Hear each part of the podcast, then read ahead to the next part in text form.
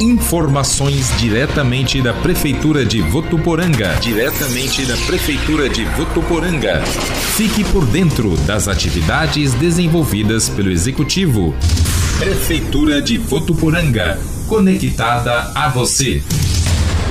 A Secretaria Municipal da Saúde de Votuporanga informa que a partir desta segunda-feira, profissionais da educação básica acima de 18 anos e pessoas com deficiência permanente sem BPC, também acima de 18 anos, já podem ser vacinados contra a Covid-19. A partir de quarta-feira, também está previsto o início da vacinação para adultos de 55 a 59 anos, porém a Secretaria aguarda a chegada das doses destinadas a este público. Importante ressaltar que os profissionais da educação básica precisam apresentar o comprovante Vacina Já Educação obtido após cadastro no portal do Governo do Estado. E pessoas com deficiência permanente devem apresentar os documentos obrigatórios que podem ser conferidos no site da Prefeitura. As vacinas estão disponíveis nos quatro postos volantes, que funcionam de segunda a sexta-feira, das 8 da manhã às 3 da tarde. Quem vai tomar a vacina também pode agilizar o atendimento preenchendo o pré-cadastro que a Secretaria Municipal da Saúde disponibiliza no site da Prefeitura www.votuporanga.sp.gov.br. Prefeitura de Votuporanga, conectada a você.